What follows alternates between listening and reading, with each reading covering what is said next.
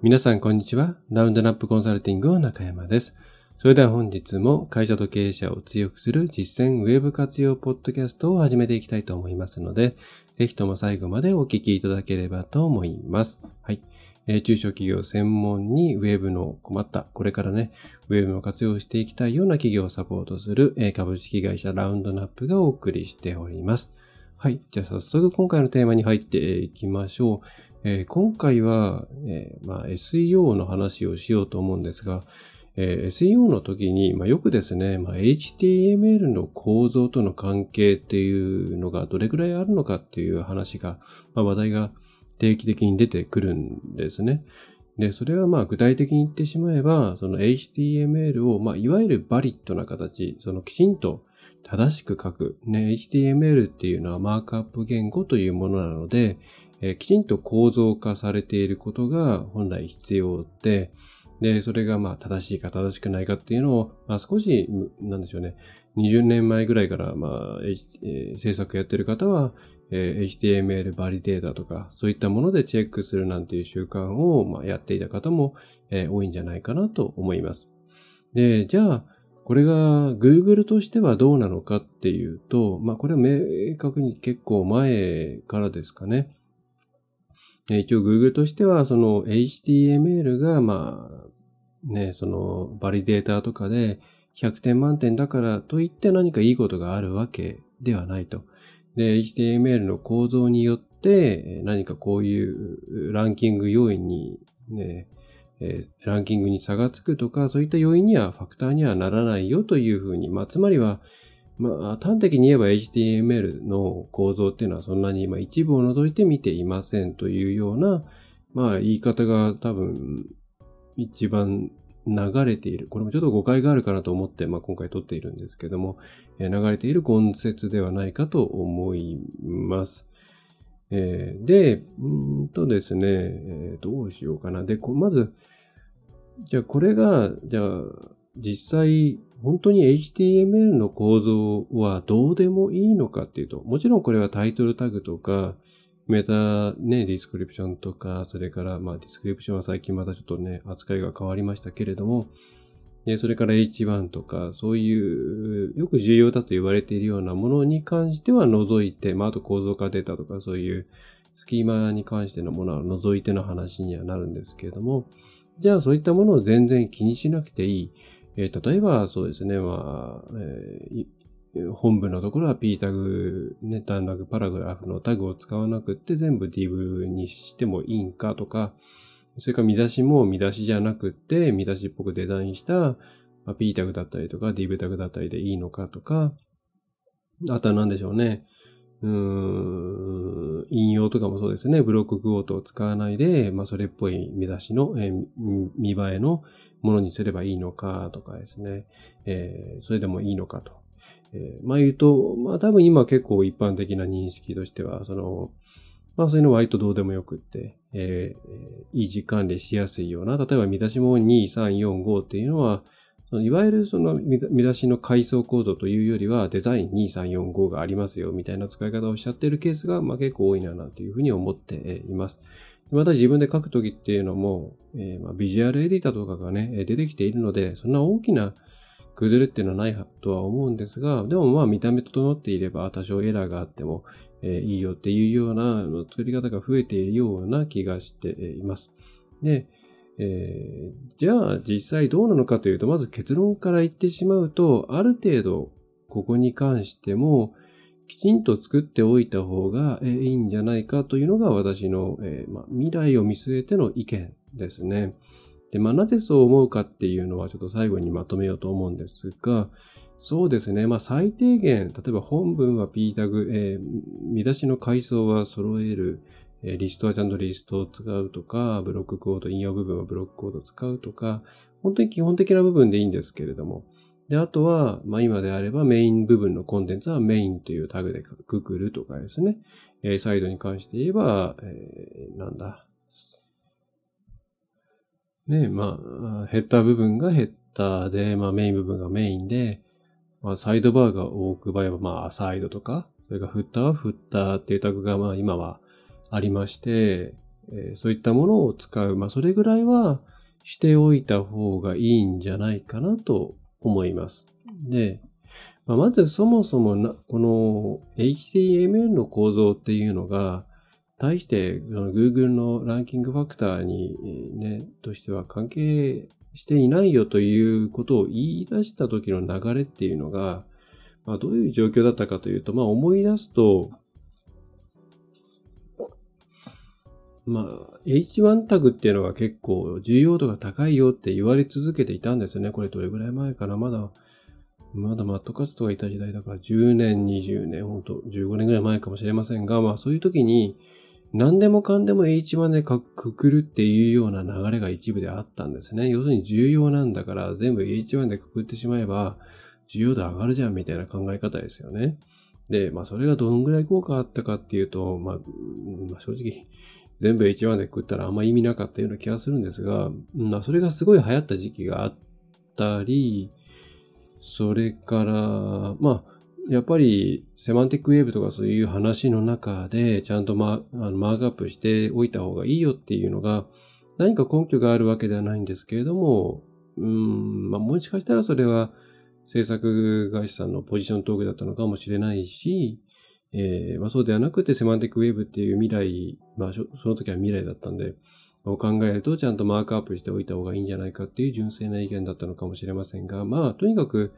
HTML が SEO のためにいろいろ、うん、なんでしょうね、歪められてるっていうんですかね、えー、っていう状況があったんですね、昔。で、そういうことに対して、そういう時に、まあ、質問されて、当時だからマットカツとかだったのかな、が、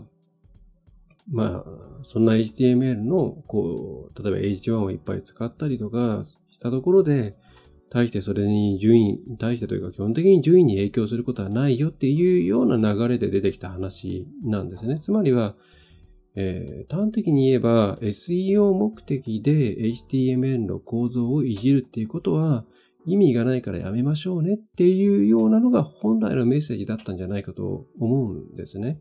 で、これは今コンテンツで同じことがずっと言われ続けていると思うんですよ。えランキング操作を目的とするような、うんと、コンテンツの作り方はしないようにしてくださいと、あくまでユーザーが、まあ、ヘルプフルである、まあ、役に立つっていうちょっと漠然とした言い方で何とも言えないですけれども、えそういうものを、それを作るっていうことを考えてくれればよくって、SEO 目的でいろんなことをやるのはやめてくださいと。例えばバックリンクもそうですよね。えー、順位、順位の操作を目的とするようなバックリンクの購入であったりとか、まあ、いろんな、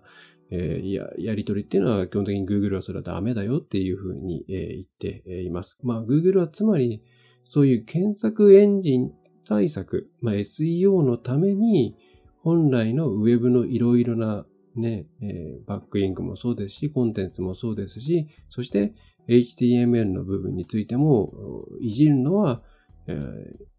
やめ、やめてくださいと。っていうふうに、うん、どっちかというと、自由にやってくれ、頼むからっていう、SEO を意識して他の領域の邪魔をするのをやめてくれというような気持ちなんだと思うんですね。で、実際で言えば、じゃあ HTML の構造が全然影響しないかっていうと、まあ結構そんなことはないかなというような感触がありますね。まあそれはいろいろな相関的な要因もあるのかもしれませんが、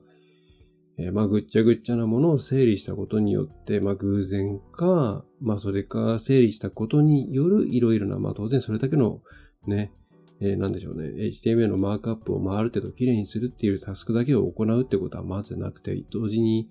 コンテンツの見直しをしたり、内部のナビゲーションの見直しをしたりするわけなので、うん、一概に言えないし、そこの実験ではやったことはないんですけれども、えー、じゃあ、あね、えー、きちんとマークアップを直したからといって順位上がるかっていうと、まあ、まあ上がらないんじゃないかなって。順位という観点で言えばですよ、えー、上がらないんじゃないかなとは思うんですが、ただ、例えばディスクリプションとか、あとサイトリンクとかかな、あの、ミニサイトリンクとかで、出てくるものっていうのは明らかに変わるんですよね。その特に H タグとかを変えたりとか、えー、それと変わってくるんで、え、Google がそこを見てないっていうことはないと思っています。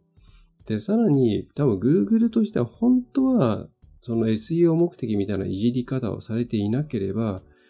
マークアップからいろんな情報をうまくきちんとどこに何があるかっていうのを取り出したいと思っていると思うんですね。で、これだと協情スニペットとか、それから、まあ今で、今のこの SGE の時の AI のところにどれぐらいの影響が出てるのかっていうところまではまだよくわかんないというか、あそこにあんま表組とか、えっ、ー、と、過剰が来てあんま出ないんで、そこまで見てないんですけれども、まあ少なくとも昔の例えば協情スニペットとかで、えー、表が出てきたりとか、えー、そういうところだと、うん、ちゃんとマークアップしてる方がうまくきちんと出るなっていう印象があります。えー、で、それでまあ何が言いたいのかっていうと、ね、Google としてはまあ構造化データいっぱい書いてくださいって言って皆さんもいろいろ書いていると思うんですけれどもね。えー、で、構造化データちゃんと書けばいろんなこと本当に検索結果で変わってくるじゃないですか。だから、ウェブページのいろんなデータを元にして検索結果をより良くしていきたい。まあ、ちゃんとした正確なものを出したいっていうことはあると思うんですね。もともと。で、えー、まあそれだけでも私はまあちゃんとマークアップした方がいいんじゃないと思うんですけれども、加えて、まあこれからどんどんどんどん情報が、情報量が増えていくと思います。AI のせいで。で、そこで、うん、Google としては、なんでしょうね。うん、例えば、その、えー、っと、まあ、例えばよくあるご質問であれば、この質問とこの回答がセットになっているとか、え、それから、まあ、表組であれば、これは何のデータで、これは見出しでっていうものを、なるべく簡単にわかるようにしておいてほしいはずじゃないですか。で、特に AI で SGE とかで生成されたあの AI 部分を見ていると、結構ですね、うん、出てくるものの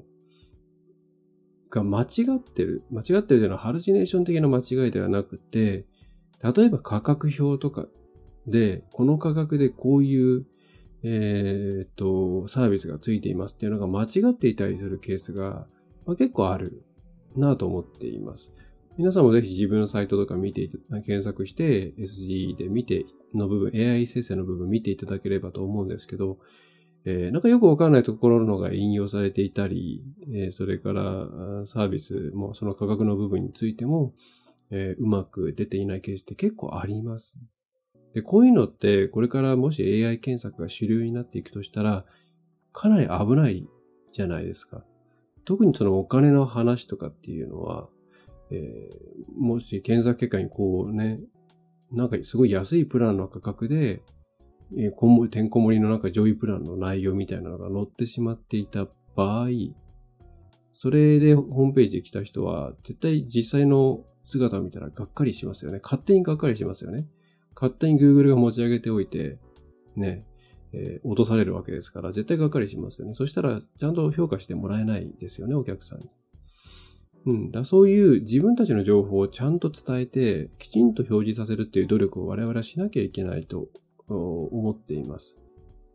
と考えると、ちゃんとマークアップしておかなきゃいけないなっていうふうに思うんですね。で、今まで Google は重要なもの、例えば Google の仕事検索とかショッピングの部分、まあショッピングはまあそんなにいっぱい出ないですけれども、とか、まあ会社情報とかっていうのは大事なものに関してはきちんと構造化マークアップデータの、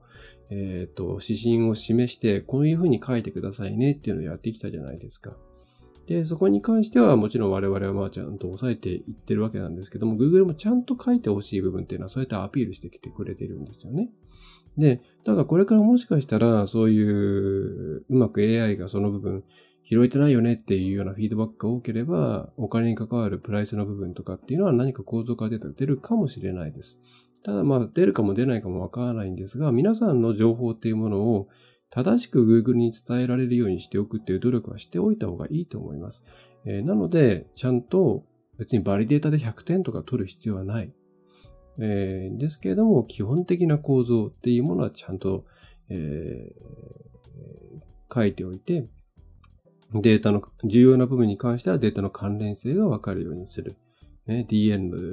D、ね、デフィニッショブリストとか、定義済みリストとか、テーブルだったらちゃんと TH と TD を使い分けるとか、これね、えテーブルグループを使うとか、えそういうことをしていった方が、多分ね、あの、よくいいんじゃないかなと思うんですね。で、この AI 生成のものの怖さっていうのは、今までの、えっ、ー、と、検索結果とは違って、人によって出力が変わってくる部分ですね。えー、なので、こう自分たちがどこかで誤解されているかどうかっていうのの網羅的なチェックが非常に難しいと思っています。そうすると、それを予防するっていうことが重要になってくるので、まあ、やっぱりそういうセマンティックな部分をちゃんとやってった方がいいんじゃないかなっていうのが私の今の意見ですね。はい。で、Google としても、まあ、先日ちょうどえ、別に狙ったわけじゃないんですけれども、えっ、ー、と、Google の方がですね、Google のポッドキャストの Search of the Record っていうところで、え、HTML、HTML 構造っていうのはランキングにはあまり関係ないっていうふうに語っています。このあまりがまあどういうことかっていうのは解釈いくつでもあると思うんですね。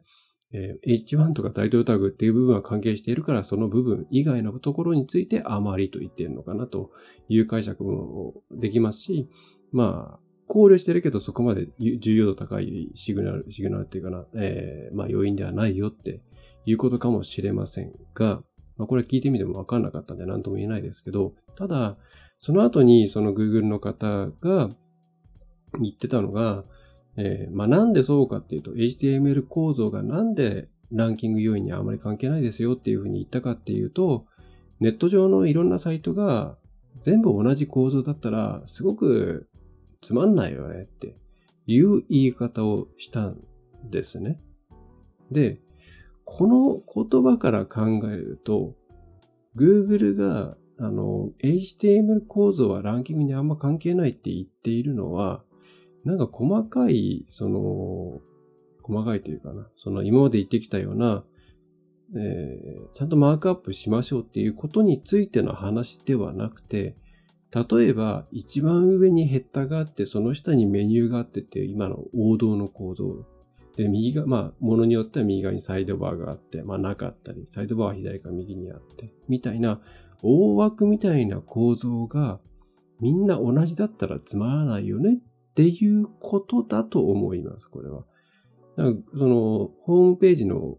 レイアウトなんてもういろいろできるじゃないですか。CSS も今発展していますし。その中で Google の SEO 対策として SEO に向いているレイアウトはこれだよみたいなものが決まっちゃうと嫌だっていうことを Google は言いたかったんだというふうに私は読み取りました。えー、なので、Google としてはその、例えば極端な話、サイドバーあるなしで SEO の、うんと、良し悪しは決まらないよみたいなことを言いたかったわけで、ちゃんと、えっ、ー、と、HTML に関して、ちゃんとマークアップする必要がないよと言っているわけではないと思う。っていう印象なんですね。なのでそこに、そこをもって、今のようなその Google の発言をもって、いや、やっぱ別に HTML のね、正しさなんて、コードの正しさなんて、我々は考える必要はないよっていうふうに考えるのは、ちょっとそれは誤解なんじゃないかな。っていうふうに、思いましたと。はい。まあ、ということで、なんかあちこち行く話題ではありましたが、まとめてい、えー、きましょうか。えー、まず、えー、よく言われている Google の、まあ、SEO に関して、えー、正確な HTML の記述が対して、えー、ランキングには影響しないという、まあ、ことが、まあ、なんでしょうね。まあ、一般論としても言われていますし、Google も過去言った経験があります。えー、ただまあ、私としてはちゃんと、ある程度の、なそこまであのバリデートで100点を取るとかじゃなくていいんですけども、ざっくり全体、それから見出しとか、運の、まあ、構成は、ちゃんとセマンティックにやっておいた方がいいと思います。なぜなら、えー、っと、うーん、まあまあ一つは、えー、AI によってコンテンツが、の、をいろいろ勝手にこう、組み合わされて、えー、文章が生成されたりしていく時代において、あるいは他社もね、えー、ネット上、Google 以外のところもそうやってなんかページ作っていくかもしれませんよね。そういう時に誤解されないように極力予防しておくっていうことが重要。えー、なので、そのためにはちゃんとマークアップしておいた方がいいんじゃないのっていうことが一つ。で、もう一つは Google はよく HTML であのランキング要因に還元してないですよって言ってますけど、それは本来の HTML によるホームページっていうものの可能性を狭めたくない、えー、という考え方があって、えー、なので、えー、なんでしょうね、特定の構成、例えば、まあ、王道のヘッダーがあって、右にサイドバーがあって、左にコンテンツがあって、下に蓋があってっていうもの、これが最高なんだよみたいな、SEO 的に最高なんだよみたいなことはない。っていうふうに言いたかっただけで、HTML を割と適当に書いていいっていうことではないと思われますと。で、また私の経験的にも HTML 記念にすると、うん、いろんなところで 自動的に出てくる情報が結構良くなるなっていう経験があるので、ちゃんと整備した方がいいんじゃないのみたいなところですね。はい。えー、ということがあるので、ほどほどにちゃんと HTML はちゃんと書いた方がいいのではないかなというような内容でした。はい。CSS になってくると見ないんじゃないかなって気はしているんですけれどもね。まあ今は Google のキャッシュもなきゃキャッシュボタン消えちゃったりしてますけども、まあキャッシュに関して言えば、えー、ちゃんと CSS が読み込まれた状態になってますけど、昔はテキストバージョンみたいな感じで CSS がまあ全くない状態でしたね。まあ、ただ Google としてもそのレイアウトの中で何が重要なのかとかっていうのを判別するために、まあ、ディスプレイ何になっているものはね、えー、読まないとか、いろんな配慮はしているようですが、まあ、CSS はそこまで考えなくてもいいのかな。例えば、うん、CSS もちゃんとこう綺麗にブロックごとに分けて書こうみたいなのは、まあ、それはしなくていいんじゃないかなと思います。まあ、ただ HTML に関して言えば、まあ、綺麗に書いといて損はないんじゃないのっていう感じですね。うん。まあ、なんかめんどくさいなっていう方は、私はこれはビジュアルエディターをちゃんと使うっていうことでいいんじゃないかなと思います。まあ、ドリームウィーバーとかはじめソフトで作るっていうのは、もういろいろロスが大きいので、まあ、ワードプレスはじめいろんなツールがありますので、ああいうののビジュアルエディターっていうのはちゃんと、ちゃんとあの、コードを書いてくれます。まあ、単に MC とかそういう昔ながら、昔からありますけれども、ビジュアルエディターのシステムを使うと、えー、ちゃんと内部のコードを、コードは、えー、あまあ、ケースはケースなんだよな。うん。まあまあ、ちゃんとやってくれるケースが多いです。あの、貼り付けとかすると結構暴れるんですよね。あと、なんか、P タグが全部 DV タグになっちゃったりとかするんで、一言では言えませんが、まあ、手書きでやるよりは、はるかにいいと思います。はい。まあ、HTML はやっぱちょっと分かっていた方、分かっておいた方がいいので、ちょっと学んでいただきつつ、自分たちのサイトのソースってどうなってるのかなっていうのは、えー、基礎教養的な感じで見ていただいた方がいいかなと思います。はい。ということで、まあ、まとめていながらまたいろんな付加情報を考えながら喋っているので、えー、追加してしまいましたが、えー、もちろんこれはいきなりね、あの、見直せっていう話ではないです。優先順位どれだけかっていうと、まあ、そこまで高くないとは思いますが、えー、意識としてそっちの方がいいんじゃないかっていう考え方を持っておいた方がいいと思います。はい。えー、それでは最後までお聞きいただきましてありがとうございました。えー、中小企業専門に Web 全般のサポートをしております。これが、これから頑張りたい。あるいは、えー、なんでしょうね、えー、なんかなかなかうまくいかないという方を全面的にですね、サポートするというようなコンサルティングや、えー、付随のサービスを行っておりますので、ぜひよろしければ、お問い合わせいただければと思います。それではまた次回もよろしくお願いいたします。ラウンドナップウェブコンサルティング株式会社ラウンドナップ代表取締役の中山がお送りいたしました。最後までお聞きいただきましてありがとうございました。